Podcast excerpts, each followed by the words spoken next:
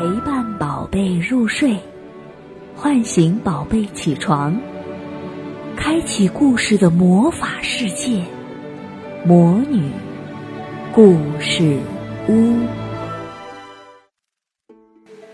好奇小女巫，好奇小女巫就要从魔法学校毕业了。这一天，她和她的小女巫同学们都领到了魔法学校的毕业考试题目：用魔法修一条路。用魔法修一条路，这可难不倒我。好奇小女巫很有信心地说着，就施展起她的魔法本领来。她高高举起她的小魔杖，说一声：“小鹿，小鹿，跟上来呀！”于是，小女巫在前面走，一条漂漂亮亮的鹅卵石小路就在她身后出现了，紧紧跟着她的脚步，一步一步地向前延伸。好奇小女巫就这样领着她的小鹿一步一步走。忽然，两只小鸟急匆匆地从她旁边飞过。“喂，你们这是要去哪儿啊？”好奇小女巫很好奇地问：“啾啾，那边树林里新搬来了金翅鸟一家子，我们要去拜访他们。”小鸟们匆匆地回答了一句，就飞远了。金翅鸟一家子，哦，它们的翅膀是金色的吗？嘿，它们的声音好不好听啊？他们有几个鸟宝宝呢？嘿嘿，鸟先生英俊吗？哦，鸟太太爱唠叨吗？好奇小女巫对新来的金翅鸟一家真是太好奇了，忍不住拐了一个弯儿，向小树林里走去。她身后的那条小路呢？当然，也立刻拐了个弯儿，跟着他进小树林了。见过了金翅鸟一家，小女巫的好奇心得到了满足，于是她又举起小魔杖，领着身后的小鹿继续向前走。没过多久，她看到水晶太太兴冲冲地走来，怀里抱着一把小葱。水晶太太，你要小葱干什么呀？好奇小女巫很好奇地问。呵呵，水晶先生在湖边钓鱼呢，我们今晚有鱼汤喝了。水晶太太笑着回答：“水晶先生在钓鱼，那么他已经钓到几条鱼了呢？”是小毛毛鱼，还是大鲤鱼？是灰鱼，还是红鱼？还是彩虹鱼？哦，会不会钓到美人鱼呀？会不会钓到会唱歌的鱼呢？好奇小女巫真的是太好奇了，忍不住拐了个弯儿，向湖边走去。他身后的那条小路呢？当然也急匆匆地拐了个弯儿，紧跟着他去了湖边。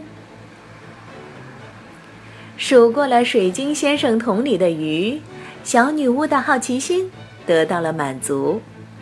于是，她又举起小魔杖，领着身后的小鹿继续向前走。走着走着，她被一种……小小的、优美的笛子声吸引住了。小女巫侧耳细听，那声音好像是从不远处的风信子花田里传来的。哎，是谁躲在花田里吹笛子呢？小兔子？哦，不不不，小鼹鼠？还是小矮人？小精灵？小女巫实在太好奇了，又忍不住拐了个弯儿，向风信子花田走去。小鹿呢，就像只忠心耿耿的小狗一样，不停地拉长身体，紧跟着它穿过了风信子花田。弄清了躲在花田里吹笛子的是个小花仙，小女巫的好奇心得到了满足，于是她又举起小魔杖，领着身后的小鹿继续向前走。就这样，她和她的小鹿拐了许多个弯儿，等终于到达终点，也就是魔法学校门口时，天都快黑了。别的小女巫早就修好自己的路，跑回家去了。好奇小女巫好奇地参观了别的小女巫修的路。哇，他们个个都好棒啊！阳光小女巫修了一条像阳光一样笔直，也像阳光一样闪亮的路。智慧小女巫修了一条比丝绸更光滑的路，可以穿着轮滑鞋从上面像风一样的滑过。美丽小女巫修了一条开满七色花的美丽小路。你恐怕是最后一名哦。学校门口的石头狮子笑话好奇小女巫说。哼好奇小女巫冲石狮子做了个鬼脸儿，满不在乎的跑回家了。不过几天之后，魔法学校公布的毕业成绩让好奇小女巫自己都不敢相信，她修的那条弯弯曲曲的小路竟然得了第一名。因为评委们一致认为，在这个魔法小镇。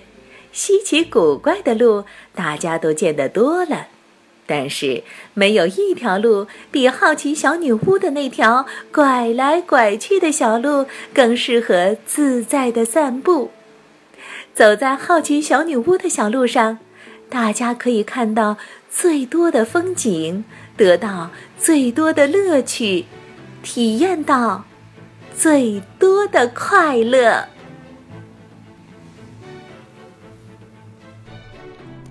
亲爱的小宝贝们，今天的故事就讲到这儿了。想听更多的好故事，欢迎你在微信公众号上搜索“魔女故事屋”，加关注来和我们做朋友。这里有更多的好故事等着你哦。我们下期再见。